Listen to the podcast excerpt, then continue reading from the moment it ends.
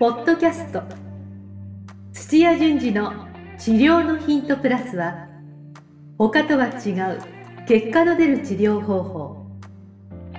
絶対的なパフォーマンスアップが叶う運動療法。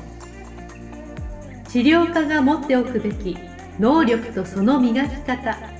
などについて土屋順次がリスナーの皆様からのご質問に直接お答えする番組です。本物の治療に挑戦する日本オランダ都市療法協会がお届けします。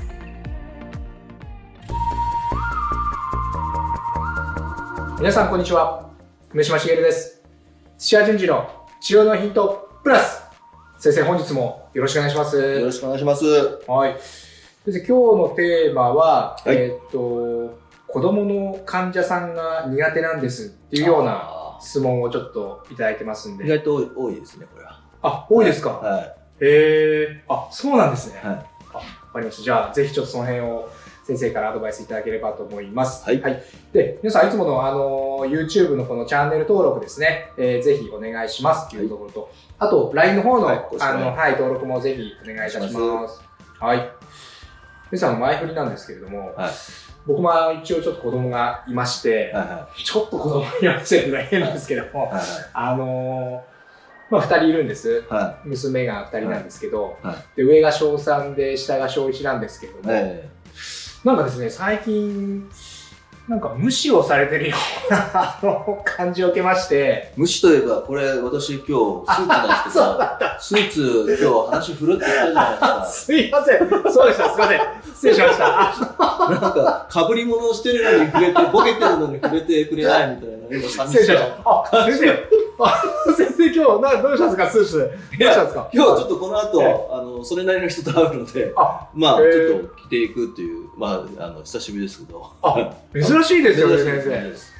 まあ、サッカーの試合えでえ、公式戦で行くときは、ええ。まあ、クラブでなこれ着てくれっていうユニフォームなんで、あこれーはあのスーツ着てきますけど、あそうですか、はい基本的にはもう普段はこう着ないですもんね。うーんですよね、はあ結構じゃあ重要な方というかそまあ、れなりの方はいとお会いされる。もう最近もうテレワークになってからなおさらもうラフで OK っていう人多いですけども、ええ。まあ今日はちょっと違うということで。あ、そうですね。はなんか雰囲気また違う。あ、違いますもまあ、んね。子供の気持ちよかったら無視され、あ、で、梅島さんの話すいません。あの、ごめんなさい。あの、はい。っていうことです。はい。で、まあ、僕の話はまあすいません、話折っちゃって。はい、いえいえいえ続かなくなっちゃった。まあまあまあ、まあ子供、そうですね。まあいるんですけど、はいまあ最近ちょっとコミュニケーションがなんか取りづらくなってきたなっていうのが、まはああるんですけども。い。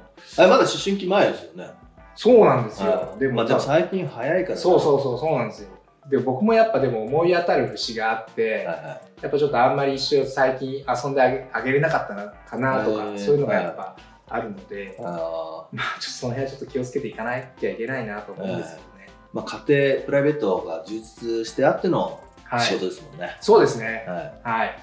ということで皆さんあの仕事に熱心なのは皆さんあの分かりますけども家族の方もぜひ大事にしていただければと思いますので、はい、ありがとうございます。じゃあ先生今日の質問に行ってましょうまいりたいと思います。はいはい。今日の方は、えー東京都の、えー5年目の柔道整復師さんの方ですね。はい。えーじゃあ質問ちょっと読みますね。はえー土屋先生、梅島さん、こんにちは。い。こんにちは。はい、えーこんにちは、えー YouTube をいつも楽しく見ております。はいはい。えー都内の整体院に勤務している柔道整復師です。はい全くの未経験からこの業界に入り5年目となりました。はい。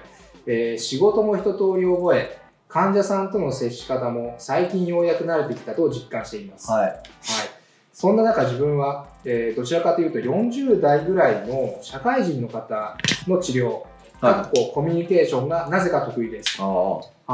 はい。えーこちらの言うことや要望にも素直に受け止めてくれる方が多い気がしますと、はいはい逆に子供の患者さんが苦手です、ああ。はい、そんなに多くはないのですが、はい。やはり時々幼稚園児や小学生ぐらいの患者さんも来ます、うん。えー大体お母さんと一緒に来ますのですが、はい。えーもちろんお母さんとはコミュニケーションは円滑にできるのですがいざ子供に成立をするとなるとなかなかうまくいきません、うん。はい、お母さんは横にいることも多いので、どっか痛いとか悪いとか、コミュニケーションは問題ないのですが、なぜかしっくりこないというか、治療をしても効果が現れないことが多いような気がします。うんはい。えー土屋先生は子供の治療のご経験はいかがでしょうか？もしアドバイス等何かございましたら、えー、ぜひともお願いしますということで、いただいております。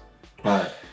子供の患者さん、確かに、どうなんですか？あのーあんまり多くはないんですか？でも子供の患者さんって。まあなんか、多くはないかもしれないですね。まあ、あの、もう子供を歌ってる専門病院みたいなところは別ですけども。そうかそうか、子供専門のところもありますもんね。はい、はい。だけども普通のとこはそうですね普通の治療院とか。えーとあとあのしかも時間帯が学校があるとか保育園があるので。ああ、確かに確かに。あんまりないですよね、うん。うん連れて行くにしても、まあ、結構ひどい状態すごい病気だとかうん。大怪我したとかっていう時に行くようなところで、うん。あと子供の治癒能力すごいんで。あ。まあ、来てあもあ、はいあはい。のあんまりリハビリとかっていうよりかは、うんまあ、日常生活でしばらくそういうのを固定しておけば治るよみたいな感じになるのが多いかもしれないですね。うんああ、そっか、子供は治りやすいんですね。治りやすいすごい治癒能力あるんで。あーあ、じゃあ逆にあんまりそこまでは、そうか、治療院に行くまでもないというか。はああ、なるほどね。それで、あんまり数は多くないってことい。なんですね。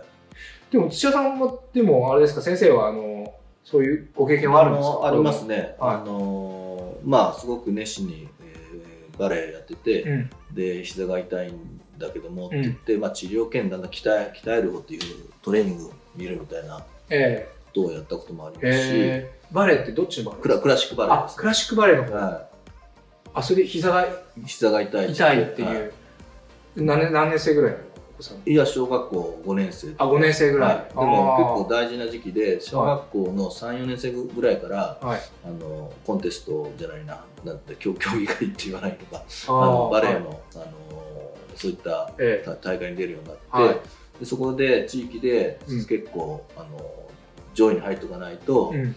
高学年ぐらいになってくると全国大会みたいなの規模になってきて、うん。でもうバレエって中学生ぐらいで決まっちゃうんですよ。あで、まあ、最終的な関門としては、えー。その道で、うん。あの食べていけるっていう感じの話で言うと、もう高校生の頃に、うん。ローザンヌってなんか聞いたことないですか？ああそこで入賞とかすると、へスカラシップとかであの奨学金もらえて、えで有名なロイヤルバレエ団とかへバレエオペラ団のえなんとかとかに研修生みたいなのにも入り込めたりとかっていう、その援助をもらえる。んですよね、へえはい、ニューヨークだとか、高校生ぐらいの時の時の大はい、会でそこに滑り込めると、うん。あのいいとそこと大体契約して残ったりとかして。へでバレエの劇団入るともう完全な実力社会でこうあのピラミッドが出来上がってるんで、うん。まあそこでピンとこう役がついたりとかっていう上の方になれるとすごいですけども、えおもう下積み長くて下積みだけで終わっちゃう人もいますし、はい。まあ、そこのうんバレエ団に入れないで終わっちゃう人も結構いる。狭きあのサッカーとかより野球とかよりも全然そうなんですか。大変ですよ。おーかなり狭いですね。はい。なんであのそれから遡っていくとはい。小学校高学年は結構あの、うん。キーな時期なんですよね。そうですよね。で多分親御さんとしてもこの子バレエで行くの行かないのでもう今中学校受験が当たり前になってきてるんで都市部では、だから見極めでバレエって時間かけてもう集中してやらないといけないので、もうちょっと進学年学校の勉強するのは、まあ諦めるっていうかああやっぱちゃんとそっちは普通にやろうっていう。あー勉強がバレエかみたいな、そっかそうですよねっていう時期の子で、い、やちょっと踏ん張って、うん。なんかこの怪我のどうにかしたいとかっていうタイミングで来来たあ人ですね。なるほどなるほど、はうん、でもその後今パリのオペラ座じゃないですけどパリ在住になって向こうのえすごいじゃないですかその子、はあの言ってますけどね。あじゃあうまくいってるってことじゃないですか。まあまあじゃないですか。へあのうまくいってるっていうわけじゃないですけども、はい。んで当時はその膝が痛くてそうですね。で先生のところに相談来てっていう感じで、ああそすんなり割と施術はできたんですか？私子供得意なんですよ。あそうですか。あじゃあぜひちょっとアドバイスいサッカただきたいーであの、はい子供を指導するとあそうかかそうかやってますもんね。いっぱいやってるからあ得意なんですけども、ええ。多分視点が違うんですよ。どうどうにかこっちのやりたいことを、はい。あのやってもらおうとかういう。なんか文章を見るとそういう感じが受けますよじゃないねですか、はいはいはい。えーそうじゃなくてもうとにかくまずは目線は揃えなきゃいけないんで、あなるほど。ひ膝ついてうん。あのやっぱ話をするとかうん。そういう雰囲気作りだったりとか、ななんかお茶目な一面をあの見せたりとか、ああ子供のいいところを褒めてあげたりとか、なるほどね、はい。あまずは距離を縮めるというかそうそう子供と、はあそれが大事いだってことですね、で意外と親御さんとかに気使わないでやっぱ一人の子供としてうん。こう接接してなんかし叱ってあげたりとかあの冗談とか言うと、うん。あの子供のつ距離感の詰め方はすごいですからもうマンツーマンなバーってきますよ。へえ。あ時々叱ってあげるのもありなんですか？あ叱るのもありだよ。ダメだよこんなことして？って なるほどね、あそういう感じで、はい。あなるほどメリハリをつける方が、え。ーで子供ずるいからそういうのを見てるから、ええーまあお親がいるから、はい。もうなんかちょっと当たり障りないことをずっと言ったりとか機嫌取ったりとかってえするのは反対にそれ見透かされてなるうほどね。されちゃうから。そこをスパッと言ってあげるというか、って。やるとでも反対にそれで距離近くなったりするんで。えー。まあ確かに普段そういうふうに言ってくれない親があだとなおさらそうですよね。そうですね。代わりに言ってくれるというかはいなんていうか、ああじゃあ一つポイントはその距離を縮めるためにそのまあやはりコミュニケーションをまずはそうですね。子供の目線まで下がってコミュニケーションするっていうのが大事だってことですね。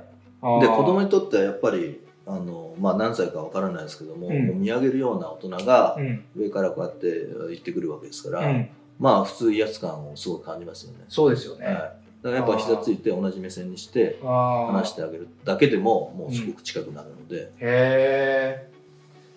まあ、叱まあ、叱るってのはとあの今出ましたけど、まあ、あとは冗談を言ったりとか、はまあ、あと最近どうなの？みたいな。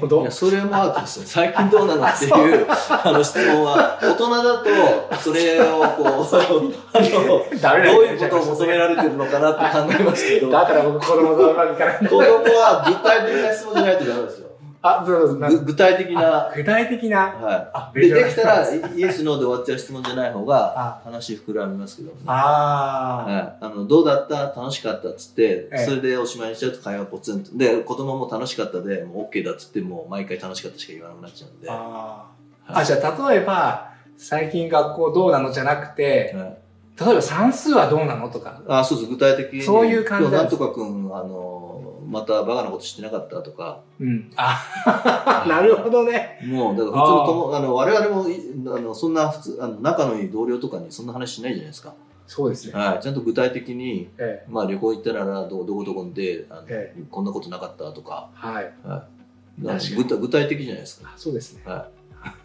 わかりました。い、それか、もう。はい子供の得意な、ええあの子供のワールドのなんかわかんないですけども、あのキャラクターとかアニメとか、そっちをもうしあの知らないのはもうそのままオープンにして教わると。確かに、うちの娘、また例で申し訳ないんですけど、はい、鬼滅の刃がすごい好きで、めちゃくちゃ好き、ねそうなんですよね。やっぱその話を振ると、なんかすごい生き生きとして話してくれるんで、はそういうことですねい、。そうですそうです。あはなるほどね。い、でちゃんとそれをはい聞いたり反応してあげると、子供はどんどんどんどん喋ったりするしますから。すごい勉強になりました。で知らないのは別に全然悪くないので知らないならし、し知らないっていうのでああの関わって。ー逆に教えてって言うと、はい。まあ向こうから話してくれる。はまあそれもコミュニケーションいです続けるよね。ああ、はい。じゃあまず距離を縮めるっていう。で大人はいよりもコミュニケーションがちゃんとできて、うん。まあ別に言葉だけじゃないいいコミュニケーションですよ。うん。ができると、うん。もうすごくすぐもう友達になれるんで子供って。ああ、なるほどね。はそうですよね。一度近くなると、は一気に。ああ、わかりました。で、一つポイント、そのコミュニケーションのところで、まあ、あの距離を縮めるっていうのはありましたけれども、はい。なんか治療に関しては何かああったりします？あります。なんか気をつけなきゃいけないところだから子供は、え例えばもう小学生以下になってくると骨がまだ、あの完全には、あの出来上がってなかったりとか、はい。っていう意味では、うん治療を、大人と同じような感じでやると、やりすぎっていうこと、まあリハビリもそうですけどやりすぎる場合もあるので、はい。はい、そこはうんもともと治癒能力高い子供だから、あのそんなにいっぱい頑張んなくてもうん。あのいい場合がほとんどですね。なるほど。じゃあちょっとその辺の見極め難しいですね。難しいですね。で、えっと、都市療法の,、はいあのまあ、生態とかでも使ってるようなマニピュレーションみたいなのは、あんまり使わない方がいいかもしれないですね。あはい、まだあ、骨がガッツッとしてないのに結構、はいあのスストレスとかショックが大きいので、はいはい。まあ、あの必要以上にはあの鳴らしたりとかっていうのはしない方がいいと思います。けど。ああ。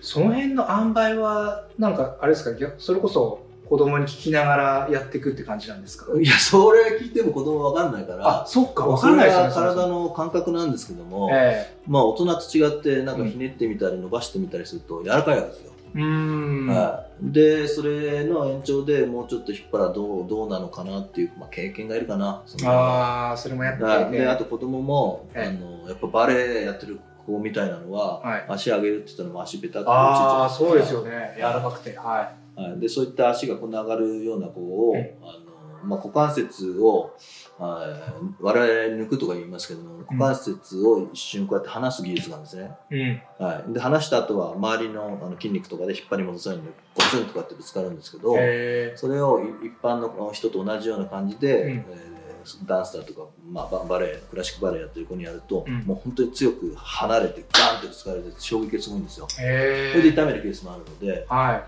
ら本当にちょっと引っ張るぐらいで、あのすぐ同じように、うんあの少しひ引っ張るっていうのができるなるほどのでで加減がちょっとあ、難しい。はい、難しいですね。そこはやっぱ大人と一緒の感覚でやってしまってはダメっていうことですね。はいああ。どうなんですか？半分ぐらいの感じですか？いや、それがだから人によって半分以下の場合もあるし。子供によってまた違そううんですすよ。で硬い。子供もいるんですよ。面白い。なるほど、い。ろいろなパターンがあるわけですね。っていう、まあそういった体の事情もあれば、ええ。あとやっぱ基本的に痛みは嫌いなんで、あーまあ、中学生、高校生ぐらいだと、我慢した先にちゃんと成果があると思えると、うん。歯食いしばって頑張る子が結構多いですけど、小学生、まあ、うちの息子もそうですけども、ちょっと痛いような、うん。あの施術をすると、やだやだって言って、うん。あの逃げちゃいますけど、あは。い。はい。だからまあそういうのをややんない方がいい子は、なんか違うことでやるかとかですよね。ああ、まさにちょっと経験が必要ですね。そこの辺ははい。そうですね、経験が必要かもしれないけども、ええ。別に一個のやり方にとらわれないで、はい。はい、うんで多少なんかあのこれをやりたいっていうのができなくても、うん、日常生活で勝手に治っていくのが子供ですからああんまりこだわらないで、はいあの来てもらうとかうん。あのちょっとちゃんとチェックしないといけないとこだけはああ、やチェックするっていうのができればいいんじゃないですかね。うーんそっか子供のもともとの治癒能力があるわけですから、そんなにまあがっつりやらなくてもはいいい場合もあるってことですよでね。反対に子供ってはい興味があったり、あるいはなんか、えー試合に出たいとかってなると、うんもううん親に隠してでもこう無理しちゃうんですよ。あそこを反対にブレーキかけるのは結構難しいかもしれないです。大人より。練習をやっちゃうとかそういうことですか？ああ確かにはそっか今は練習しない方がいい期間だけれども、い。まあ、試合が出たいがためにやってしまうので、で、その時に、うん。おじさんとうん、あの約束をしないかっていう、そういう約束をすると、ああ子供は守ります。あ守ってくれるはいケースです。これこのまま、えーこれこれいけないことなんだよって話をして、えこれ無理してやるともっと体壊れちゃってえ、うん。本当はあのサッカーやりたいんでしょっていう話をしてうんで時だけちゃんと今体を休めて、うん。あるいは体を鍛えるっていうことをするともうまたま前みたいに自由にああなるほどね。でおじさんと約束してほしいんだけども、は1週間あのこれあのしない方がいいいいんだけども、うん。あのできるっつって。いうん。うんって言ったら、うん。約束だぞってうん言って、うん。でさらに何を約束したのってちゃんと確認。あ本人に言いまして。おすごい、ってええいう作業をするとやらないですよね。あーあじゃあきちんと理由もなぜダメなのかっていうのをきちんと伝えて、はい一応だから子供そこは大人と一緒ですねもうははい、大人と同じように子供だから、あの上からしあの言うとかじじゃなくて。て一人のあの人間としてちゃんと話をして、本人にやっぱ決断あのちょっとストップするっていうふうにして、うん。あのやらせないと、うん。基本的に大体おまあほぼ全部の親から言われたことをやるっていうような感じの,、子が日本は多いから。そんな感じですよねはい、うん。だけどやっぱ自分の意思を持ってストップするっていうふううに、ん。あの約束するっていうのは結構使えるテクニックへえそれはでも子供だけじゃなくて大人にも通用したテクニックですけど。何も通用しますけど大人は嘘つくから、なるほどね。子供が純粋だかあーそっか。あそういった意味ではもしかしたら大人の方が難しいかもしれない。ら腹黒いですから。あー。やりましょう先生みたいな子供の方が、なるほどね。あの、いたずら小僧でも、はい意外とちゃんと守りますから。ああ、そう男と男だぞとか、まあそういう方最近はわかんないですけど。なるほど。はいわかりました。はいはい。で、あちっちゃい子であれば、ごめんなさいね、ちょっと最後これはい伝えておかないといけない。ちっちゃい子であれば、これをやってください、あれをやってくださいが、まあ無理、無理なんですよ。興味がもう、なくなった途端、次の興味の方に行ってってうんこう、まあ保育園児とかそうだと思うんですうけども、んあのそれをうん。反対に利用しうて、ん。なんかこっちに積み木を用意して、こうやって、ハイハイさせるとか、うっていうような、うん。あの行動が出るよううなん。プログラムを作るんですよ。ん？どうです？か行動が出るようなプロはい、グラム？なんか動かしたいっていう、例えば肘をこうやって動かしたいっていうの。があれば、はいおもちゃをこっちに用意しといて、こっちにあの移動してとかっていうのは、それを通してこうやって移動させるとかっていうように、その動きをしてもらうための？ことですね。ああ、なるほ大ど。人の場合は、あのはい、ここ、じゃあ持ってこれ引いてください。で、そのままこっちとか、なんか、なんかそういうのはできますけど、子供はできないので、そうですね。遊びの中でえやるとか、はあるいは、えーチェックをするにしても遊ばしといて、あこれ動くあこっち左右対称でないなとか、い。うんああの膝が伸びてないなとかっていうのをずっと観察するんですよ。うーん。あ、うまいですね。なるほど。はいそういうふうに仕向けるというか。子供の理学療法ってあの結構あの日本だと勉強会程度なんですけどちゃんと確立されてるんですよ。そうなんですね。はい、ちゃんと勉強するあのするとそういうのも、あのどうやって子供を、うんうんあのまあ、評価するか、うんあるいは評価した後にどうやって思うようにこうやってうん動かしていくかみたいうな。はあ、そういうなんか文献とかもあったりするんですかね。文まあ、文献というか研究もあ研究もあってあ確立されてるってことですね。はいへえ、なるほどね。わかはいりました。まあ、ちょっと奥が深いですけども、はあのもう苦手だなと思った途端それを感じ取られちゃうから、うん。まずはあのひざまずいて目線そうですよねポイント一としてははいはい。子供の目線に下がって、はでまずはコミュニケーション。もうできるんだったら自自分も子供に戻ってあ多分40歳の方と話すのは楽だっていうのは、まあ、うん自分の精神年齢がもう気抜いてこう話せる、うんあるいは話聞くと面白いと思うから、うん。その年代の人とは合うんですよ、うん。同じように子供と話すと面白いと思えたら、はいうん多分入ってきます、なるほどはい。そういうことですね。子供面白いですもんだってああ。なんか僕自身もちょっと反省することが、えなんかあなるほどなって思って、確かに。うん。確かに目線下げて話してないなってちょっと思いましたね、今思うと。ううんん。確かにそれ一番大事ですよね。子供と何、あの、接するにしてもなんですけど。ねうん。わかりました。で、まあ、一つはそのコミュニケーションのところで、もう一つ大事なところは、その施術のところで、あんまりまあ、大人と一緒のように強くはやらないはい、大人とは違いますね、うんやっぱりっていうところをやっぱ気をつけましょうという。あと、まあ、子供のその、もともとの治癒能力を生かしながらっていうところで。はい。わかりました。あの、そうですね。いろいろ今日、あの、多分、このお話聞かれて、この方も、あの、実践に活かせることもあるかと思いますので、はいぜひ、あの、子供の患者さん来た場合には、あの、試していただければと思います。特にコミュニケーションのところですね。はいはい。はいじゃあ、先生、あの、本日もためになる情報、ありがとうございました。はい、ありがとうございましありがとうたございました。今日のポッドキャストはいかがでしたか？番組では土屋順次への質問を受け付けておりますウェブ検索で「オランダ都市 DMT」と入力し結果に出てくるオフィシャルサイトにアクセスポッドキャストのバナーから質問項目をご入力くださいまたオフィシャルサイトでは無料メルマガも配信中です。ぜひ遊びに来てくださいね。それではまたお耳にかかりましょう。ごきげんよう。さようなら。この番組は提供日本オランダ都市療法協会ナレーションボイスアップマスターコーチ春でお送りしました。